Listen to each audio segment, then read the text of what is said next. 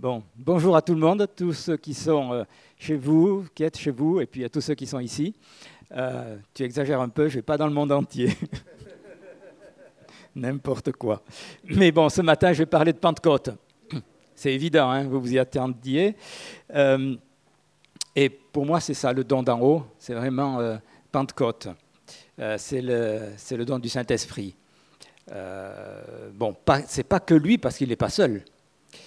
Comment vous décririez cette, euh, cette expérience de Pentecôte, cette Pentecôte-là dont on va parler?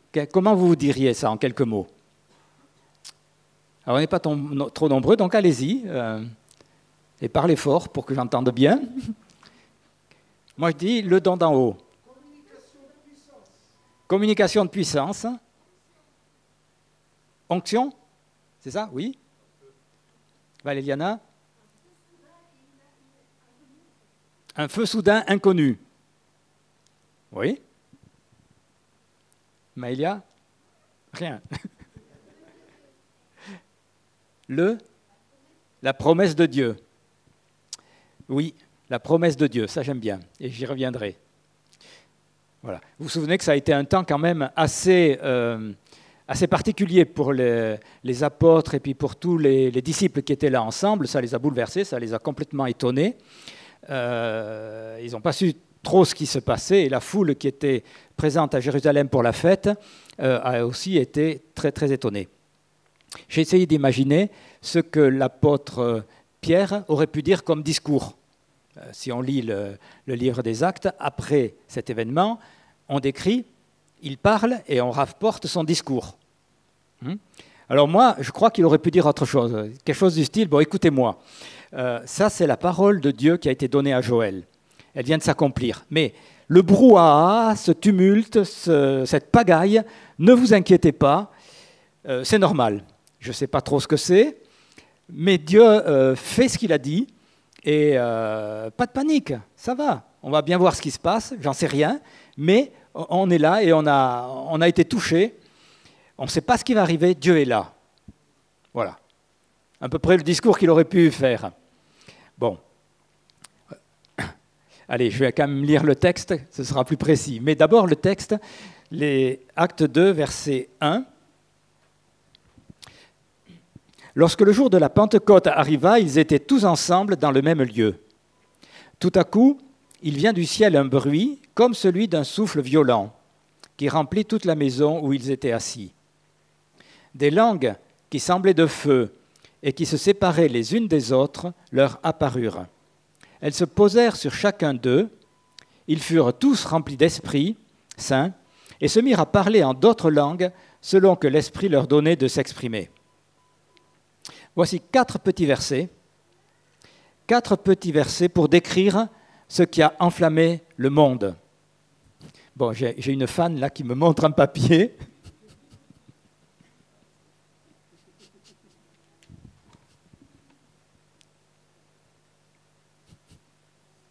Saint-Esprit promis. Voilà.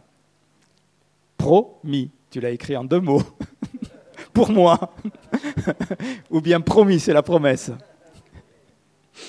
Bon, quatre petits versets, je reviens à ce que je disais, qui ont enflammé le monde. Euh, vous vous rendez compte? En quatre petits versets, la Bible nous décrit ce qui a touché le monde, les, les disciples d'alors.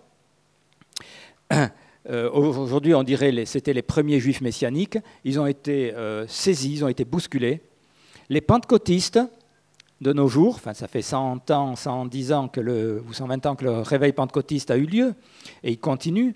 Les charismatiques, ça fait des millions de personnes euh, qui se réclament de ces versets-là. Ces quatre petits versets pour amener une transformation profonde dans la vie de millions de personnes. Quand même, il a dû se passer quelque chose d'extraordinaire, hein, d'assez spécial. Il faut croire que celui qui a agi euh, ce jour-là, euh, il est puissant. Il est fort et puissant. Hein, on a un Dieu fort et puissant, on le chante parfois. Je vais continuer à lire euh, au verset 5. Or, il avait en séjour à Jérusalem des Juifs pieux, venus de toutes les nations qui sont sous le ciel. Au bruit qui se produisit, euh, la multitude accourut et fut bouleversée parce que chacun les entendait parler dans sa propre langue. Ils étaient hors d'eux-mêmes. Et dans l'admiration, et ils disaient, Voici ces gens qui parlent, ne sont-ils pas tous galiléens? Et comment les entendons-nous chacun dans notre propre langue maternelle?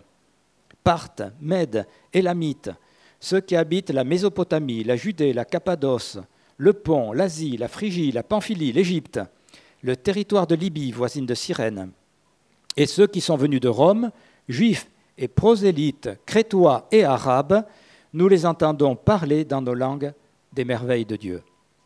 Tous étaient hors d'eux-mêmes et perplexes, et disaient les uns aux autres, Que veut dire ceci? Et mais d'autres se moquaient et disaient, Ils sont pleins de vin doux. Alors je vais continuer à, parler de Pentecôte avec quelques touches comme ça, euh, un peu comme une palette de couleurs les peintres, ils vont utiliser leur palette, ils vont mettre différentes touches. Et euh, je ne fais qu'imiter l'apôtre Paul qui disait aux Galates, je vous ai dépeint Christ comme crucifié. Voilà, il a fait de la peinture lui aussi, dans ses écrits. Il écrivait ça aux Galates. Et certains tableaux ne se révèlent que quand on les regarde longtemps, quand on les admire. On prend le temps de, réfléchir.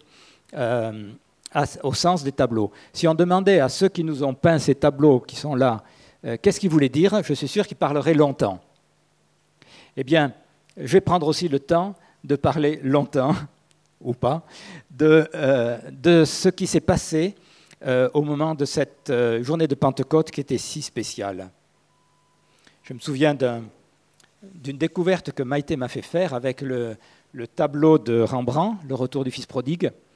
Euh, où il y a tout un bouquin qui est écrit, et j'ai découvert comme ça des choses que je ne connaissais pas. Et sur ce texte et sur ce qui, s'est passé à la Pentecôte, je pense qu'on a chacun des révélations, chacun une touche ou des touches de ce que Dieu a fait. Et ce que je veux faire, c'est partager certaines. Il y en a bien d'autres, et je ne prétends pas euh, avoir tout reçu et tout euh, compris, loin de là.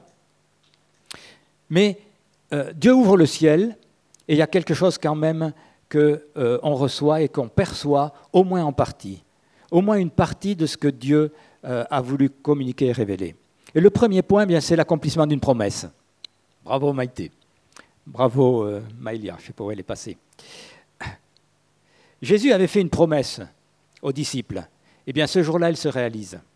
Hein, on a chanté Vérité sont tes promesses. Eh bien oui, les promesses de Dieu, les promesses de Jésus sont vérité. Plusieurs fois, le, Seigneur avait dit aux disciples qu'il continuait sa mission autrement. Par exemple, c'est rapporté dans Jean 16 au verset 7. Je vous dis la vérité, il est avantageux pour vous que je parte, car si je ne pars pas, le consolateur ne viendra pas vers vous, mais si je m'en vais, je vous l'enverrai. Et plusieurs fois, il y a eu cette euh, promesse.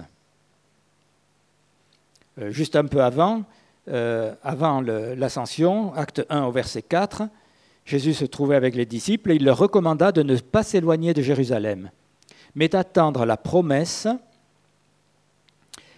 dont la promesse du Père, dont leur dit-il, vous m'avez entendu parler, car Jean a baptisé d'eau, mais vous, dans peu de temps, vous serez baptisés d'Esprit Saint.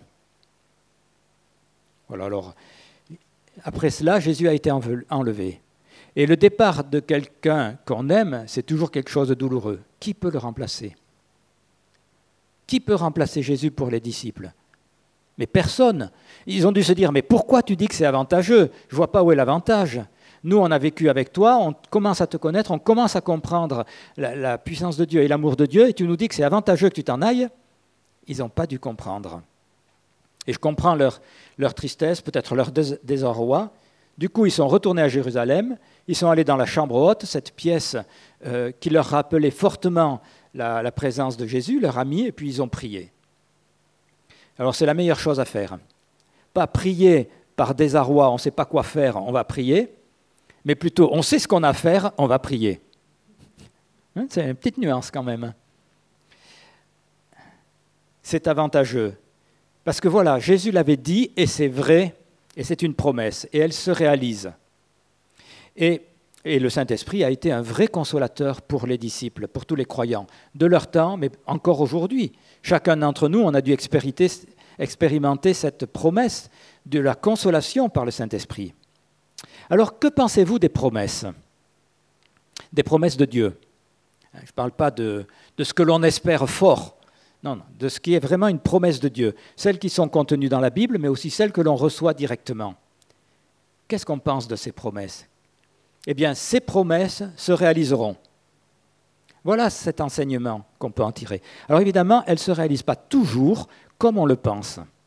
Parce que on en reçoit une promesse de Dieu, ok, on est sûr que Dieu va le faire, ça c'est vrai, on est sûr de la façon dont ça va se passer, et ça c'est beaucoup moins sûr. Parce que quand Jésus a dit aux disciples, bien, euh, vous allez recevoir le Saint-Esprit, qu'est-ce qu'ils ont imaginé? J'en sais rien. Mais en tout cas, euh, jusqu'à ce qu'on lise le livre des actes, on ne pouvait absolument pas imaginer ce qui allait se passer. Eh bien, souvent, euh, on comprend la promesse, mais on ne sait pas du tout comment elle va se réaliser. Et une de ces leçons de Pentecôte, c'est que la promesse de Dieu arrive toujours, mais pas toujours comme on le croit. Donc, je pense que c'est bien de s'attacher à la promesse de Dieu et de s'attendre à ce que Dieu va faire, parce que c'est bien plus grand, bien plus glorieux que tout ce qu'on peut imaginer. Dieu est bien plus grand que nous. Il est bien plus grand que tout, et il est tellement plein de surprises et de bonnes surprises. Ça, c'est le premier point. La promesse se réalise toujours. Ensuite, en lisant euh, le texte entre les versets 5 et, 13, hein, ce qui s'est passé a fait lever deux réactions différentes. Admiration, au verset 7, moquerie, au verset 13. La même réalité, admiration ou moquerie. La puissance de Dieu est reçue différemment, selon le cœur des personnes et pour tellement de raisons différentes.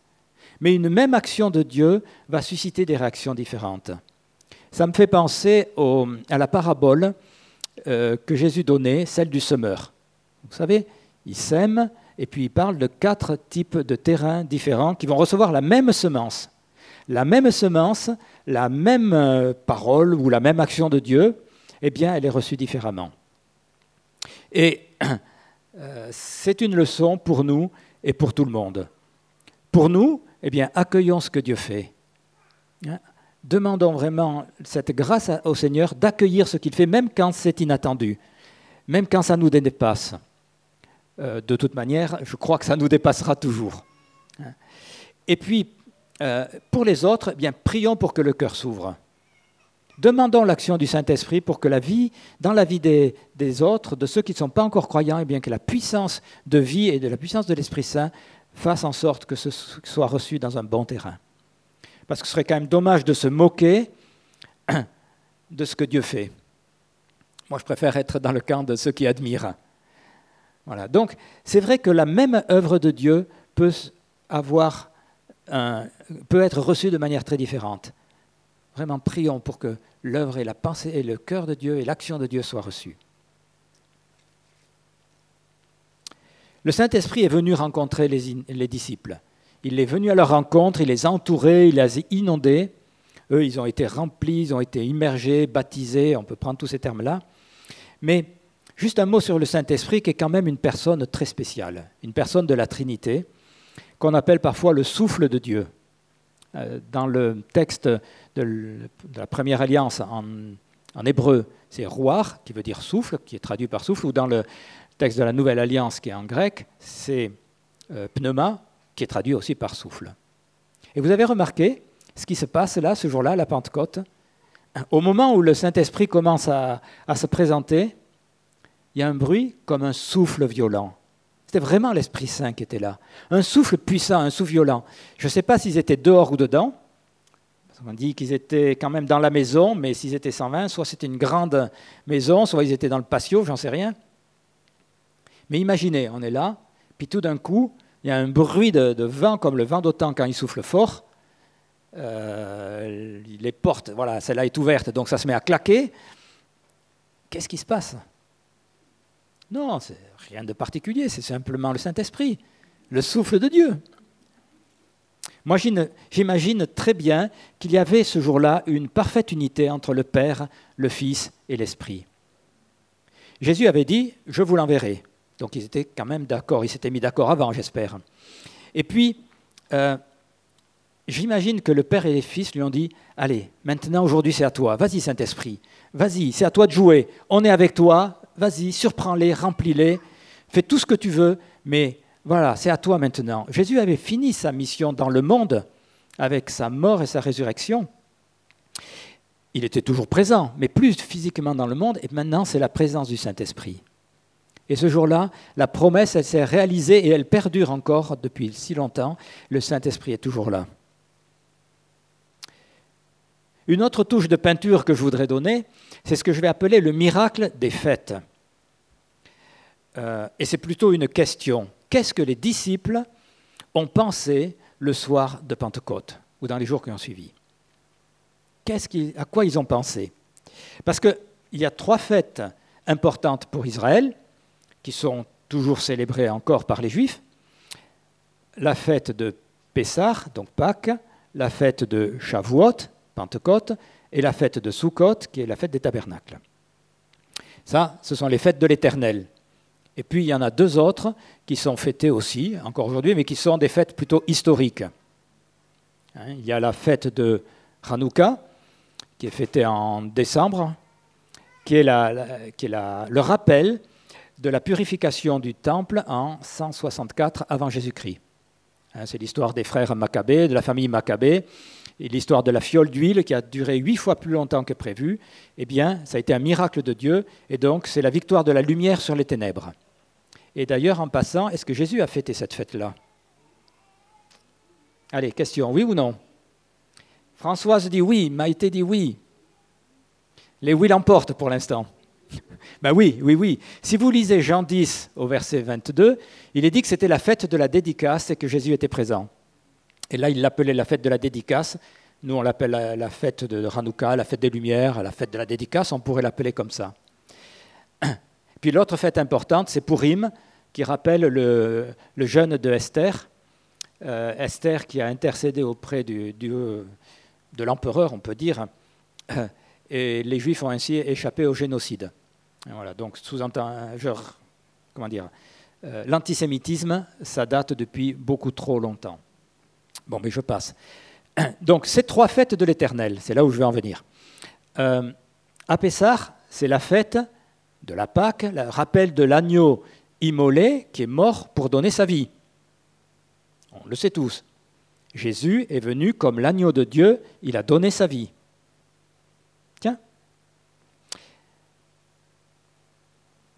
Euh, à Shavuot, c'est la fête des moissons. La fête des moissons. Mais eux, ils ont vu une moisson de personnes qui se donnaient au Seigneur. Donc j'imagine très bien que quand les disciples euh, ont eu un peu de temps à eux, le soir ou, dans les jours qui ont suivi, ils ont se dire alors à Pâques, il y a eu vraiment un miracle par le don de Jésus. À Pentecôte, c'était le don du Saint-Esprit et la moisson des personnes. Mais alors, à la troisième fête importante, qui est la fête des tabernacles, qu'est-ce qui va se passer? À votre avis, qu'est-ce qui va se passer? Ça reste une question, je n'ai pas la réponse. Mais N'empêche que, voilà, il y a eu des événements marquants et très forts de la part du Seigneur Dieu au moment de ces fêtes de l'Éternel. Il y en a beaucoup qui pensent que la fête de Sukkot, il va se passer quelque chose de spécial. Bernard.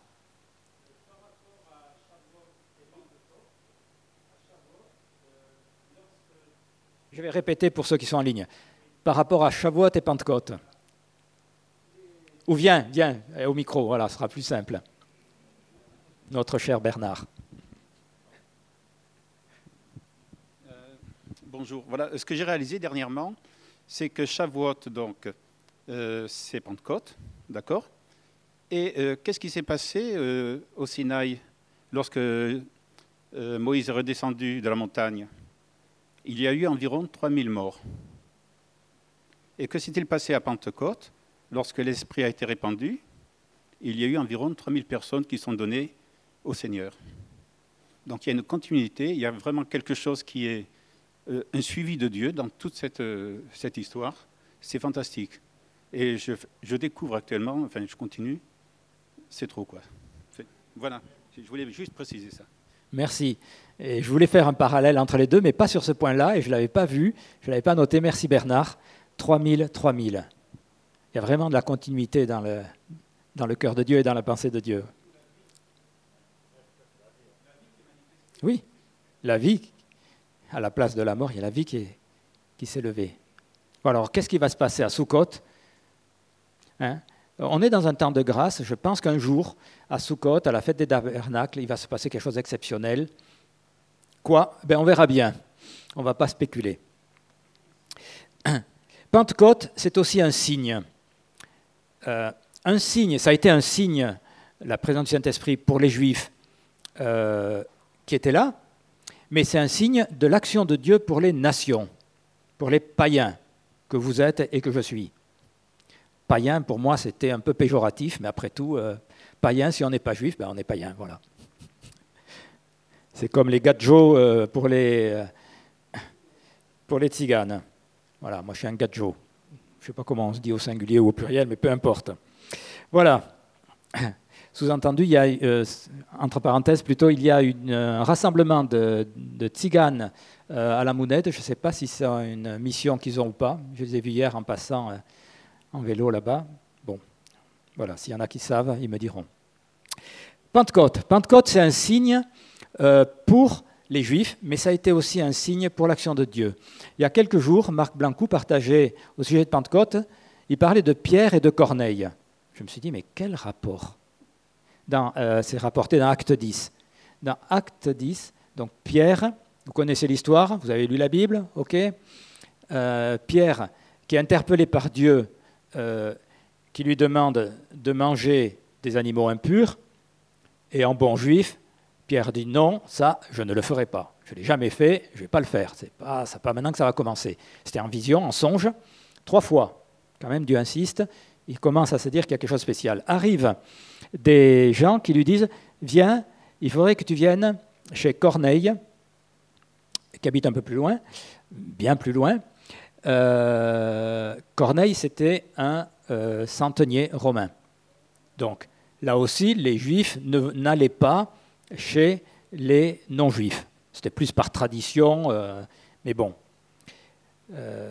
Donc, il accepte, parce qu'il a été touché par Dieu, il accepte de comprendre, il y va, il va chez Corneille, il prêche ben, ce qu'il sait prêcher, et puis le Saint-Esprit tombe sur les païens, et qui se mettent à parler en langue et exalter Dieu. Je vais lire juste deux, trois versets dans Acte 10 au verset 45. Tous les croyants circoncis qui étaient venus avec Pierre furent étonnés de ce que le don du Saint-Esprit soit aussi répandu sur les païens, car ils les entendaient parler en langue et exalter Dieu. Alors Pierre reprit, Peut-on refuser l'eau du baptême à ceux qui ont reçu le Saint-Esprit aussi bien que nous? Aussi bien que nous. Les non-juifs ont reçu le Saint-Esprit aussi bien que les juifs. Voilà pourquoi je dis que c'est un signe c'est parce que le Saint-Esprit a été répandu sur les non-juifs aussi bien que sur les juifs. Ça veut dire que le don de Dieu, il n'était pas seulement pour les juifs, mais il était aussi pour les non-juifs. Voilà ce qui a convaincu Pierre. Dieu ne fait plus de différence. Dieu aime tous. Il pense aux non-juifs. Il pense aux juifs. Ce qui a été un signe fort pour les juifs de l'irruption du Saint-Esprit l'est un peu plus tard aussi pour les non-juifs. Et des païens se tournent vers Dieu en grand nombre et ils sont sauvés. C'est super. Alors Pierre s'est réjoui, il a dit c'est super. Il y a certains disciples qui ont dit oh attends, c'est pas très euh, pas très droit ça. Alors il leur a expliqué écoutez hein, moi je vais pas me battre avec Dieu. Hein, ils ont reçu le Saint Esprit comme nous donc euh, bon ils ont été convaincus. Ce qui se passe c'est que c'est Dieu veut le salut de tous l'apôtre euh, Paul écrit à Timothée, Dieu veut que tous les hommes soient sauvés et parviennent à la connaissance de la vérité. Eh bien voilà, Pentecôte, c'est le point de départ chez les Juifs, mais ça va, pouf, se répandre partout, et nous aussi, on est au bénéfice de cela. Pentecôte, c'est aussi une moisson. Une moisson, on dit des fois une moisson d'âme, j'aime pas trop, une moisson de personnes. Pentecôte, c'était la fête de la moisson, donc la fête de la moisson de l'orge et puis du blé. Il fait plus chaud en Israël qu'ici, donc les moissons sont quand même un peu plus tôt. Et c'est une fête qui était célébrée bien tous les ans. Et voilà que maintenant, il y a une moisson de personnes à Pentecôte. La fête des moissons, qui était célébrée chaque année, c'était un peu comme une prophétie. Euh, on va fêter la moisson, on va fêter la moisson, et là, tout d'un coup, on fête la moisson des personnes, parce que c'était là euh, le cœur de Dieu. 3000 qui se convertissent. Je pensais un peu à nos soucis avec les baptêmes. On a 16 baptêmes ou 17 baptêmes dans 15 jours, et on se prend la tête, alors que eux, il y en avait 3000. Hein? Bon, peut-être qu'il faudrait qu'on se prenne un peu moins la tête avec les baptêmes. On les bénit, on veut les baptiser, mais on le fera comme on peut. Voilà. Il y en a qui ont été baptisés dans une rivière de montagne à 7 heures du matin. Voilà. Alors, on peut faire un peu tout. Ah, c'était moi. à Gagnères, où sont nos amis, justement, en ce moment? Donc ce qui arrive là, c'est un changement, un changement de vitesse, un changement de, mentalité, un changement de paradigme. Ce sont plus seulement quelques-uns qui sont touchés par Dieu, mais ce sont des peuples entiers qui sont touchés par Dieu. Et Dieu les sauve et il veut qu'on rentre dans une nouvelle relation avec lui. Et euh, quand j'ai lu le, dans Acte 2, vous avez vu, c'est la, liste de tous les juifs euh, qui venaient euh, de tout le bassin méditerranéen, mais aussi de, de l'Asie, de la Turquie, de l'Iran-Irak, quoi. Tous les, on dirait la, la diaspora aujourd'hui. Mais les juifs qui étaient déjà, il y en avait qui étaient dispersés, ils viennent et ils entendent parler de Dieu. Ce n'est pas simplement quelques-uns, mais c'est vraiment toutes les nations qui sont touchées et qui veulent être touchées par le Seigneur. Un autre miracle, encore une touche, un autre miracle à Pentecôte, je l'appelle le miracle de la parole, le miracle des langues, mais surtout des langues compréhensibles. Euh, Shavuot, donc Pentecôte, s'était fêté comme le don de la Torah sur le Sinaï, le don de la parole écrite. Dieu qui se met à communiquer avec son peuple. Et puis là, dans cette fête, c'est le don de la parole, mais la parole, on va dire verbale, une autre parole qui est donnée, qui est entendue, mais une parole qui glorifie Dieu, la première aussi, mais elle était peut-être un peu plus compliquée à, saisir, mais en tout cas une, une parole qui glorifie Dieu, et surtout, c'est une parole qui est entendue et qui est reçue par des peuples qui sont de tout lieu. Les langages avaient été confondus, séparés à Babel, et les voilà qui sont réconciliés. Tout d'un coup, des personnes qui sont de, de tout lieu euh, entendent une parole compréhensible. Et c'est ça qui pour moi est un miracle.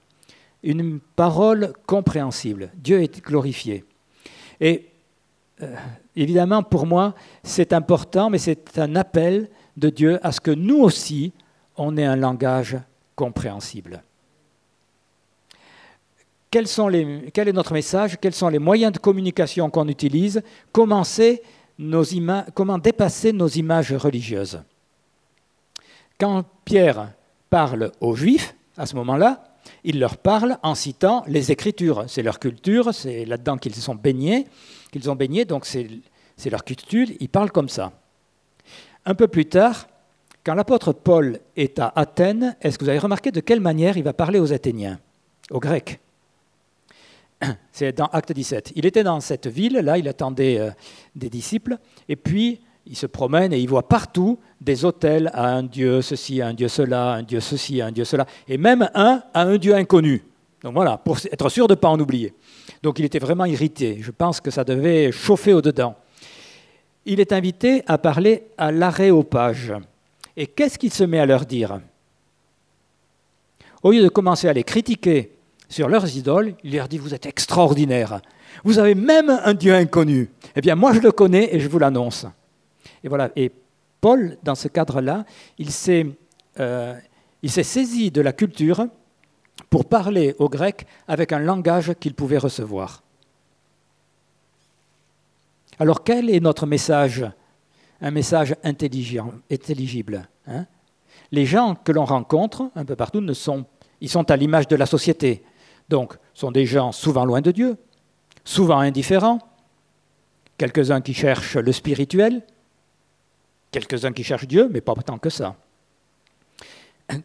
euh, comment pouvoir communiquer avec eux, leur parler, être en relation profonde avec eux sans les rejeter? Parce que, bon, on rencontre des gens à problème, c'est logique, on va en rencontrer tout le temps. Euh, les problèmes de la société d'aujourd'hui sont peut-être pas ceux d'il y a 50 ans ou d'il y a 2000 ans, mais on y vit dedans et euh, on n'était pas mieux que eux, hein, honnêtement. Est-ce que vous étiez des gens bien? Est-ce que vous étiez des gens bien? Moi, après ma conversion, je dis, j'étais quand même. Hein, c'est un peu un humour parce que je paraphrasais le, le titre d'un film de Jean-Yann, mais je disais, je ne fumais pas, je ne buvais pas, je ne draguais pas. Bon, mais je ne m'occupais pas de Dieu non plus. Et c'est qu'après que je, en fait, je réalisais que je vivais ma vie euh, alors que je croyais fermement en Dieu, fermement en Jésus-Christ, mais je vivais ma vie comme si Dieu n'avait rien à faire dans ma vie, quoi. C'est à moi de diriger ma vie, voilà. Ça, c'était euh, euh, grave péché. Et oui, vivre comme si Dieu n'existe pas, c'est aussi péché. Bon, je ferme la parenthèse. Donc, on rencontre des personnes et il faut qu'on puisse parler avec eux euh, dans un langage qu'ils reçoivent. C'est le miracle de Pentecôte. Accueillons les personnes comme elles sont. Hein. Jésus s'occupera d'elles.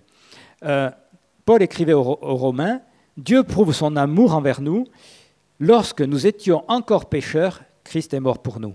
Ça veut dire que Christ est mort pour moi parce que j'étais un pécheur. Ce n'est pas parce que j'étais un gars bien. Enfin, ou que je me croyais un gars bien. Christ est mort pour tous ceux qu'on rencontre et qui sont euh, dans n'importe quelle situation. Je vais donner un exemple biblique d'une phrase qui est strictement incompréhensible. Et elle est biblique. J'ai lavé ma robe dans le sang de l'agneau. D'abord, je n'ai pas de robe, robe. Ensuite, le sang s'attache, ça ne lave pas. Et pourtant, c'est une parole biblique. Dans l'Apocalypse, quand Jean euh, parle avec les anciens dans la vision qu'il a autour du trône. Les anciens disent, ces personnes-là, ce sont ceux qui viennent de la grande tribulation. Ils ont lavé leurs robes dans le sang et ils les ont blanchis dans le sang de l'agneau. C'est biblique. Hein. Ça avait du sens pour ceux qui ont une culture juive, une culture messianique. Et puis c'était allégorique et non littéral. Donc dans un livre comme l'Apocalypse, qui est un style euh, littéraire très particulier, ça va. Mais quand on parle aux gens, faisons attention quand même à la façon de parler. Il y a un livre qui a été écrit récemment, qui est un peu allégorique, qui est, euh, qui est un roman, qui parle des choses sans les nommer exactement. C'est un, moi, j'ai trouvé très sympa. C'est le dernier livre de Yuen. Voilà, Yuen le dédie. Publicité, vous le verrez, vous lirez son bouquin, c'est très sympa. Voilà, mais bon, j'en reviens à notre langage. Demandons à Dieu un langage qui puisse y être compris. Encore une chose, avant que je conclue. Euh, depuis, la Pâque, pardon, les disciples se cachaient. Ils avaient peur des Juifs. Hein. Vous avez lu ça? Jean 20 au verset 19. Le soir de ce jour, qui était le premier de la semaine, les portes du lieu où se trouvaient les disciples étaient fermées par la crainte qu'ils avaient des Juifs. Oui, ben, ils avaient peur c'est sûr que après la, crucifixion de Jésus, ce n'était pas évident. Et d'ailleurs, juste euh, au moment de sa mort, vous savez ce que euh, Joseph d'Arimathée a fait. Il est allé voir euh, Pilate pour lui demander le corps de Jésus, mais le texte dit qu'il l'a fait en, secret, parce que lui aussi, il était dans la crainte des réactions. Il se cachait un peu. Et qu'est-ce qui a changé? Donc, les disciples avaient vraiment peur des Juifs, et tout d'un coup, ils vont devant la foule parler avec audace. Qu'est-ce qui a changé? Pas la foule. Encore que la foule est très euh, versatile, elle est prête à suivre en général celui qui parle bien. Petite page publicitaire, il n'y a qu'à regarder nos élections. Je ferme la page. Je suis un peu moqueur, pardon. Mais la foule n'a pas vraiment changé, mais par contre les disciples ont complètement changé. Ils se sont mis à parler, à oser voir cette foule dont ils avaient peur. Ils sont allés les voir, ils ont parlé avec audace. Et ils ont dit, vous avez tué Jésus. Mais Dieu l'a ressuscité. Et c'était la promesse de Dieu, c'était le plan de Dieu, d'accord. Mais c'est vous qui avez fait ça. Attendez, il faut quand même un peu d'audace. Est-ce que le changement dans nos vies est de la même sorte? C'est mon interrogation. Est-ce que je vois la même audace, le même zèle dans ma propre vie? Est-ce qu'il y a une différence qui est aussi radicale que ça? Si oui, ah, gloire à Dieu, c'est bien. Sinon, peut-être que j'ai besoin d'un peu plus de relation avec le Saint-Esprit. Je crois que Dieu a un désir d'intimité très fort avec nous, un désir de relation, de communion, d'union. Et lui, il le désire très fort. À Pentecôte, ça a été cette rencontre où Dieu a envoyé l'Esprit Saint justement pour pouvoir vivre cette relation. Dieu a, ce désir profond. Alors on peut vivre en tant que chrétien tranquille, on peut vivre aussi en tant que guerrier amoureux. Hein, c'est le thème de la rencontre à Pentecôte, donc en ce moment à Gagnères, où sont pas mal de, frères et sœurs de l'Assemblée. Des guerriers amoureux, c'est quand même un peu antinomique et opposé on peut être guerrier parce qu'on vit dans une société, dans un monde euh, où, euh, qui, comment dire, qui est opposé à Dieu et dans lequel on a besoin de se tenir ferme et de, se battre pour rester euh, conquérant, mais amoureux aussi, amoureux de Jésus, amoureux de notre Seigneur. Alors on est des guerriers amoureux. Ça va pas bien ensemble, mais ça fait rien. Voilà. Si quelqu'un n'est pas satisfait de sa piété, de sa relation avec Dieu, bien je crois qu'il faut la demander avec insistance, avec persévérance. Et je voudrais euh, donc, euh, en guise de, conclusion, relever deux points, deux appels, et puis je vous proposerai qu'on prie ensemble euh, d'une manière, eh bien, un peu comme il s'est passé à la Pentecôte, ils étaient tous ensemble. Hein, et c'était une famille qui était rassemblée. Et donc, je vous proposerai qu'on prie les uns pour les autres ensemble. Alors, pour vous qui êtes en ligne et qui nous regardez, je prierai quand même avec vous. Mais je pense que c'est bien de prier pour, pour la moisson pour qu'on puisse aller auprès des gens avec un langage compréhensible. Ça, c'est le premier point. Quand on parle aux gens, qu'on parle, qu'on les touche, parce que les paroles que l'on donne sont compréhensibles. Et la deuxième, euh, le deuxième aspect, c'est pour ceux qui ont besoin de plus, qui veulent plus de présence de Dieu en eux. On a tous besoin de plus de présence, mais ceux qui le, euh, ressentent fortement, je crois que c'est bien de le demander, qu'on puisse prier les uns pour les autres comme ça. Ça ça va? Je ne vous bouscule pas. On a l'habitude de prier les uns pour les autres et je crois que c'est bien. Alors, si vous voulez vous lever, comme ça vous allez être un peu plus dynamique. Si vous voulez rester assis, restez assis, ce n'est pas un souci.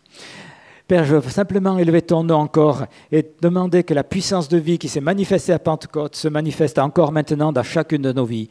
Et je prie, Seigneur, particulièrement avec tous ceux qui sont euh, derrière leur écran pour demander ta grâce et la puissance de vie en eux. Que vienne Saint-Esprit encore maintenant, que tout ce qui s'est passé au moment de la Pentecôte et dont le livre des actes nous parle, que ce soit encore une réalité dans nos vies, que ce soit une réalité dans la vie de chacun d'entre nous. Seigneur, nous en avons de toute façon besoin, c'est une évidence. Je prie, viens Saint-Esprit, chacun d'entre nous que toutes ces touches de peinture que j'ai voulu euh, partager soient reçues, l'une ou l'autre soit reçue, mais pour que la vie d'en haut vienne. Ce que les disciples ont reçu et qui a transformé la vie, leur vie, Seigneur, nous le voulons aussi. Que ta grâce vienne maintenant sur chacun d'entre nous. C'est toi qui es Seigneur des Seigneurs et nous avons encore besoin de toi. Sois glorifié, Seigneur, sois glorifié.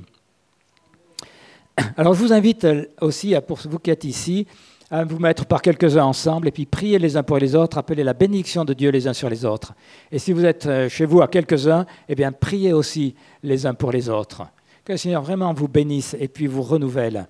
C'est là ce que l'on attend de Dieu et il est prêt à le faire. Il l'a fait, il l'a fait souvent, il va continuer à le faire. Alors bonne semaine et bonne journée pour vous qui êtes en ligne. Je vous laisse prier ensemble chez vous, mais pour ceux qui sont ici, eh bien voilà, mettez-vous à quelques-uns ensemble et euh, vraiment invitez le Saint-Esprit. Prions ensemble les uns pour les autres. Chacun, vous avez reçu un peu le Saint-Esprit, eh bien, allez-y. Allons-y.